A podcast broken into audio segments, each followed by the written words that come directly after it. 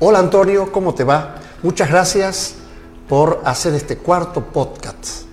Gracias. Dedicado principalmente a los niños, porque vos de base sos pediatra Así es. y podríamos hablar de que te gusta también la infectología, ¿no? Así es, así es. No, yo soy agradecido por la invitación y por la confianza, por supuesto. Claro. Vamos a hablar ahora de algo microscópico, que yo creo que la gente por ser microscópico no le da la importancia que tiene y hasta se puede enfermar muy feo, como dice la gente, muy feo, o sea, con una enfermedad muy aguda, muy grave. Vamos a hablar de salmonela y las primas hermanas de la bacteria. Pero aclaremos una duda. Mira, eh, siempre eh, por razones de que la palabra tiene familias de palabra, nosotros no sabemos distinguir qué es la fiebre tifoidea, la salmonela, eh, el paratifus, etcétera, etcétera. Hay, hay una confusión en eso al menos. Sí, por supuesto. La fiebre tifoidea y la fiebre paratifoidea son dos enfermedades infecciosas sistémicas producidas por el mismo agente causal que la salmonela. Mira, Rodolfo, yo te propongo que para este, evitar la confusión, Para aclarar esto. para aclarar esto, hablemos de eh, salmonelas tifoidea, que incluye la, la fiebre tifoidea y la fiebre paratifoidea, y salmonella no tifoidea, que incluye otras variantes que se llama tipimorium y enteritidis. Pero la fiebre tifoidea y la fiebre paratifoidea es producida por un solo agente causal que se llama salmonella. Nosotros tenemos que obligadamente lavarnos las manos. Empecemos por lo más elemental de la higiene.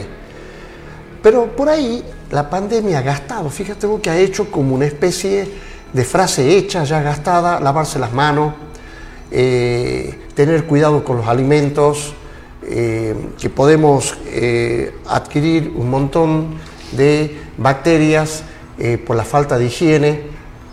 Y ahí es también cuando la gente, me parece, ¿no? La gente común no entiende mucho en realidad cuál es la verdadera prevención. ¿A vos te parece que ahí hay un Por tema? supuesto, por supuesto que el lavado de manos es una condición sine qua non en la cadena de enfermedades infecciosas, pero no solamente de las enfermedades infecciosas transmitidas por alimentos o transmitidas por bacterias, sino también transmitidas por virus. Acuérdate que la pandemia, uno de los principales mecanismos para evadir el proceso infeccioso, el contagio, era el lavado de manos. Y eso era para el COVID, eso es para otro tipo de virus, como se llama el enterovirus, para el VRS causal de la bronquiolitis, y que- también para el coqueluche, etcétera, etcétera, ¿no? Pero... eh, Increíble cómo en la medicina este pequeño descubrimiento de lavarse las manos eh, ayuda, ayuda a entender más eh, los billones de bacterias que hay. Sí, por supuesto. Es, es un mecanismo de transmisibilidad eh, Está bien eso que importantísimo, digo, ¿no? ¿no? Que hay billones de, Obviamente. de bacterias. Sí, sí, por supuesto. Y es un mecanismo de transmisibilidad muy conocido, hartamente trabajado, hartamente estudiado en esto. ¿Y desde Y- qué época hay que, hay que lavarse las manos? La medicina de- descubre el sentido común, digamos, por Bueno, donde yo, yo te recuerdo la que la infección. pandemia de la gripe española en 1918, los principales mecanismos para evadir eh, la transmisibilidad fue el uso del barbijo y el lavado de manos. Es decir, el Pero en mismo esa época mecanismo... no había una perfumería, una industria perfumera que te permitía eh, usar el jabón. No, no, pero el lavado de manos existía, el lavado de manos este, diría milenario, el lavado de- del Mi- cuerpo es milenario. Pero fíjate lo que te voy a decir. Eh, eh, te decía que en 1918 el principal mecanismo fue el uso de barbijo y el lavado de manos. En el 29, en la pandemia del 29, ¿te acordás la pandemia del H1N1, Sí. de la gripe? También el principal mecanismo fue el lavado de manos y el uso de barbijo. Y en el 2020, en la pandemia del COVID, también fue así. Es decir, que la historia nos remite a que uno de los principales mecanismos para eh, disminuir la transmisibilidad de virus y de bacterias es la higiene personal. Ahora, hay una cosa que es importante decirlo. Por ejemplo, para las enfermedades transmitidas por alimentos, como la salmonela, Claro, que es lo más común. eh, como el norovirus, como el rotavirus y otros virus intestinales también. Eh, si uno usa alcohol gel, que fue muy usado en la pandemia, Sí. el alcohol gel tiene que ser como una medida complementaria al lavado de manos, pero no tiene que ser la medida de elección para la higiene de tus manos. Claro, únicamente es agua y jabón. Agua y jabón. Por eso a mí siempre me llamó la atención que antes que se descubra, fíjate vos, el jabón como eh, producto industrial eh, fabricado en grande escala, eh, ¿cómo hacían, no? En esa época, para entender que el jabón limpiaba de bacterias las manos. Porque ahora sí lo entendemos, hombres de la modernidad sabemos, pero antes... ¿Pero sé cómo funciona el jabón? ¿Cómo funcionan funciona? los detergentes? La- los virus tienen cúpulas virales, habitualmente de contenido lipídico, algunas, otras de contenido glicolipídicos, eh, y el jabón rompe esa estructura, genera una porosidad, eh, digamos, desmedida, eh, y el virus así desaparece. Ese es el mecanismo por el cual los detergentes, el jabón, este, tiene acción sobre los virus y sobre las bacterias.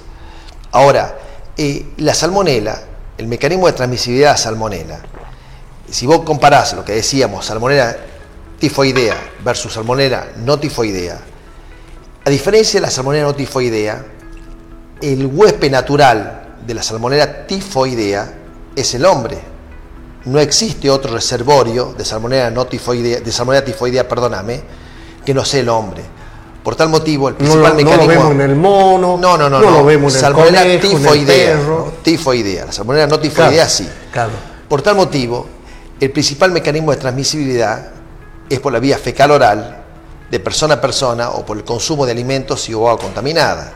No hay otra vía de transmisibilidad. ¿Mm? Ahora, una lo que, Lo que característica. significaría una ventaja, ya que sabés si que no hay estoy una sola seguro- vía, entonces ahí No podemos estoy tan atacar. seguro si es una ventaja o una desventaja, porque eh, eh, una característica distintiva de esta patogenicidad es la capacidad de establecer un estado de portador persistente, habitualmente asintomático, eso da en el 1 al 6%, y esa condición es el paciente. Supongamos que vos tuviste una fiebre tifoidea o una fiebre paratifoidea, seguís eliminando por la materia fecal bacterias hasta más allá de un año que son viables, que son infectivas. Yo te recuerdo que eh, la historia de la fiebre tifoidea data de 1880 más o menos, donde es descrita por un científico alemán, al bacilo de Eber. Pero los primeros casos descritos fueron en 1900, con la famosa Mary Malone. ¿Te acuerdas? La historia de la cocinera Mary Sí, Malone. me acuerdo, Aquella sí, sí. cocinera irlandesa que cuando viaja a Nueva York comienza a trabajar de cocinera y en las primeras dos semanas de cocinar en familias acaudadas de, de Nueva York empezó a contagiar porque ella era una portadora crónica. Es decir, que ella tenía un estado de portador crónico. Era sintomática, ella no tenía síntomas, Claro. pero sí transmitía la enfermedad. El cuerpo humano eh, tiene distintas reacciones. Una es en los niños, que son los que me parece que más ataca, y otra en los adultos. Estamos hablando de la salmonela. ¿Por qué? Porque uno ve en la prensa eh, de que hay ya un brote. Entonces se saturan los eh, servicios de salud, eh, además la prevención ha fracasado y cada vez que vamos bajando en la escala social, en el poder adquisitivo de la gente, encontramos aguas contaminadas, encontramos alimento en mal estado, pero a la vez, fíjate vos que me llama a mí la atención como observador sociológico, digamos, de la realidad, que hay niños, como vos sabés, lamentablemente, que se alimentan del basural y posiblemente nunca han tenido salmonela. Mirá, ¿no? Lo que es el organismo. Bueno, eh, es más o menos así. Eh, lo que decías vos, ¿por qué afecta a grupos etarios tan Claro. disímiles como chicos chicos o adultos eh, mayores? Eso tiene una explicación. La respuesta inmune protectora en los pacientes pediátricos habitualmente puede estar alentecida por muchos motivos. Uno de los motivos más comunes del alentecimiento de la respuesta inmune protectora es la pospandemia. Se ha perdido, como te decía alguna vez, eh, el ecosistema, se ha modificado el ecosistema. Es verdad eso. Acordate que el nicho ecológico, que el lugar que ocupan los virus en un determinado momento, ha sido modificado, porque durante la pandemia lo único que circuló, por supuesto, lo único que circuló en la pandemia fue eh, el COVID, no circulaba otra cosa. Entonces nosotros hemos estado expuestos solamente al COVID. Nuestra respuesta protectora ha sido solamente al COVID, no ha sido a otras cosas. Entonces esa deuda inmunológica ha generado que en este momento esa respuesta protectora esté bastante más enlentecida, bastante más apesumbrada, te diría, y todo el mundo tenga más predisposición, más susceptibilidad a contagiarse cosas que antes no se contagiaba. Esa es una. La segunda, el adulto mayor, tiene lo que se llama inmunosenescencia. ¿Qué es eso? Es el deterioro del sistema inmune por agotamiento. Claro. Entonces, la respuesta protectora siempre es más deficiente en el adulto mayor que eh, en un joven de 30 años. ¿No es cierto? Claro, pero a mí me impresiona cómo hay niños que en determinados ambientes, en determinados nichos ecológicos, tienen altísimas defensas. Y ese mismo niño en otro ambiente no la tiene, ¿no? Sí, tiene que ver mucho también. Pueden andar descalzo. Sí, hay muchos factores. No solamente es la respuesta protectora, sino también son factores genéticos. ¿no? Hay muchísimos eh, factores de riesgo genético que se llama. Concretamente para la salmonera, te cuento algo, te va, te va a interesar. Sí hay eh, genes, mutaciones genéticas, una que se llama PAC-AG y otra que se llama PAR-K2, que los que tienen esa mutación genética tienen como una amortiguación a la respuesta protectora y hace que tengan eh, firtifoidea y fibroparatifoidea graves, con perforaciones intestinales y con todas las complicaciones que todo el mundo conoce, la firtifoidea y paratifoidea, es grave. la tienen. Ahora, ¿por qué en ese grupo de pacientes eh, tiene una complicación y por qué en otro grupo de pacientes pasa como desapercibida? Es por un factor de riesgo genético. Hay, algo que también me llama la atención. Cuando hablamos de salmonela, inmediatamente asociamos al contagio por el agua y por los alimentos. Pero también hay otras vías de contagio. Eh, y, ahí, y ahí me parece que es cuando los servicios públicos no pueden cubrir tanto, porque no alcanza con hacer prevención eh, en los alimentos, por ejemplo, que se venden en la calle, o cómo manejar eh, el alimento en la cocina y, bajo normas de higiene, también hay algo que se le escapa. Por lo tanto, es muy difícil lograr una prevención que en otras enfermedades sí se logra, ¿no? Sí, bueno, porque el, mecanismo de transmisibilidad de la salmonela, el mecanismo de contagio de la salmonela, es multifactorial. Claro, ahí está. Ese es el tema, ¿no? No solamente es el agua contaminada, el agua poco segura, sino son los alimentos poco seguros y como decías vos, de persona a persona también se puede contagiar, ¿no? Por vía fecal oral. Porque la transmisibilidad fecal oral se da en la mayoría de las gastroenteritis infecciosas virales, como es por rotavirus, como es por norovirus, eh, y también eh, por virus como enterovirus. Eh, la hepatitis A, te recuerdo, es un enterovirus. El mm. principal mecanismo de contagio es por vía fecal oral, es decir, toco superficie contaminada con materia fecal, le incorporo a mi boca, a mi conjuntiva ocular, a mi conjuntiva nasal y me contagio. Pero la, salmonera no es la primera causa de, de patología gastrointestinal en nuestra provincia.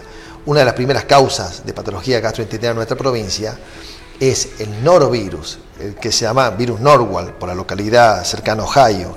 El norovirus tiene una, capacidad de transmisibilidad tremenda.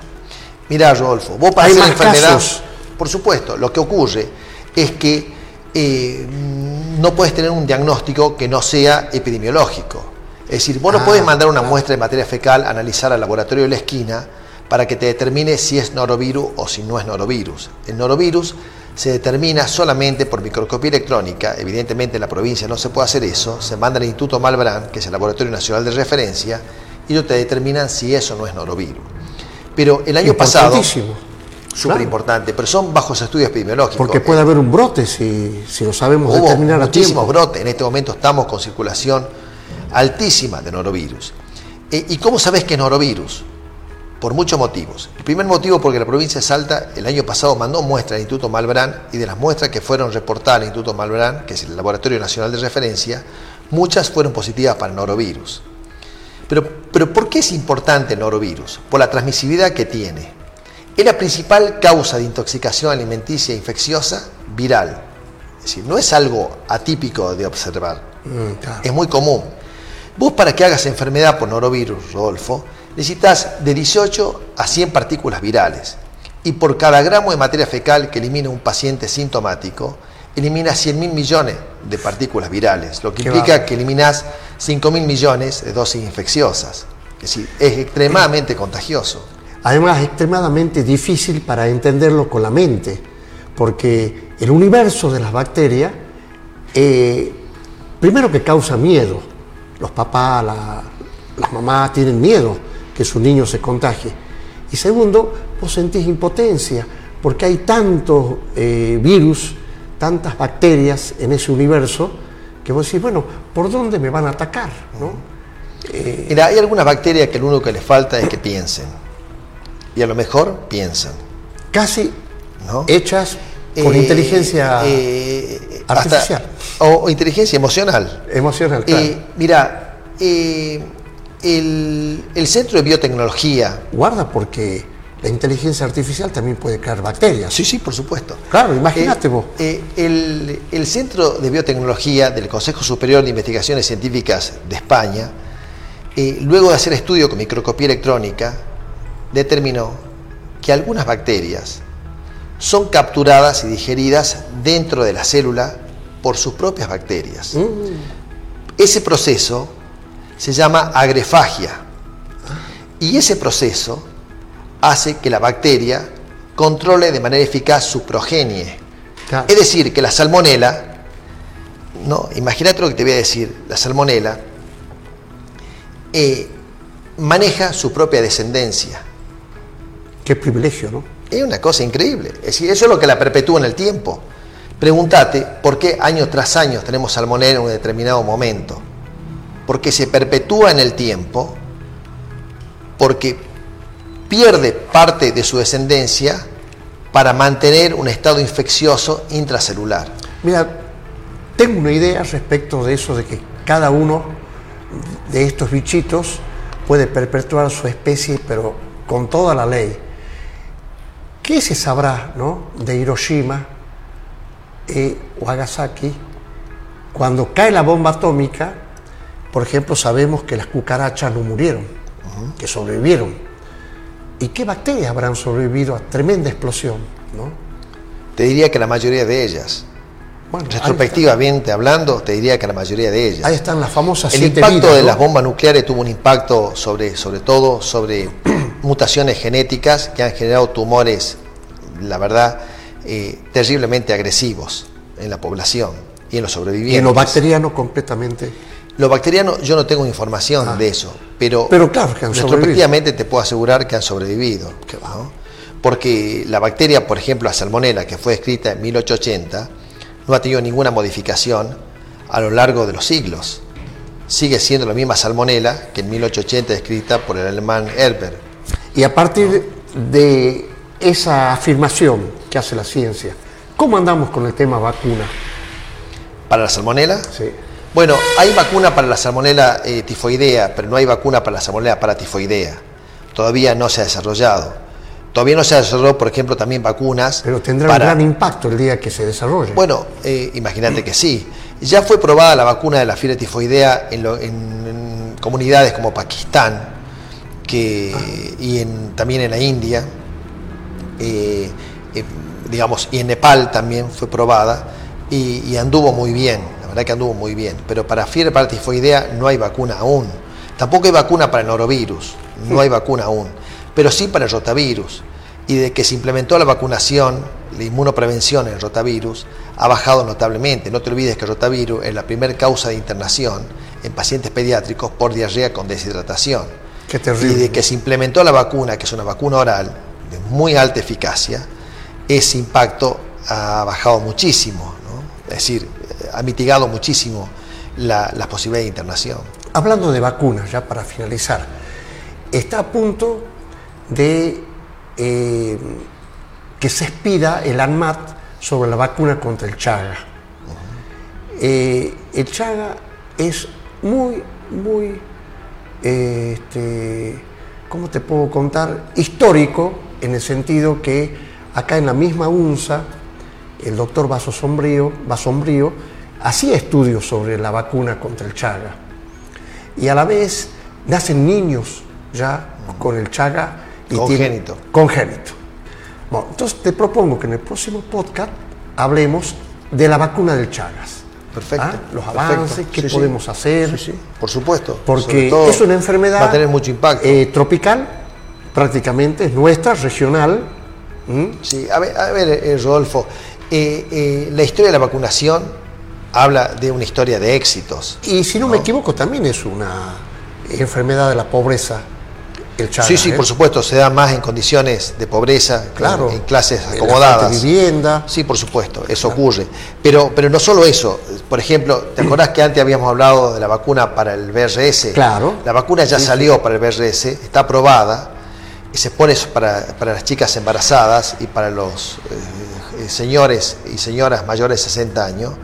Es decir, que va a ser una inmunización pasiva al, al bebé de manera notable. Por otro lado, también se aprobó el Nisemimab, que es un anticuerpo monoclonal específico para el BRS, una sola dosis aplicable a menores de dos años. Entonces, es como que se va desarrollando un mundo nuevo de prevención, de prevención.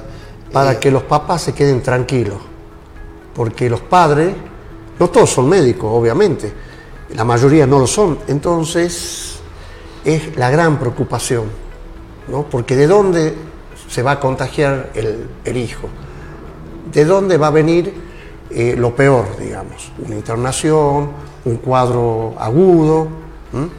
Bien, Antonio, yo te agradezco mucho y nos veremos entonces en el próximo podcast para hablar de la vacuna contra el Chagas. Muchas gracias, Rodolfo. Con mucho gusto, con mucho gusto. Va a ser un placer.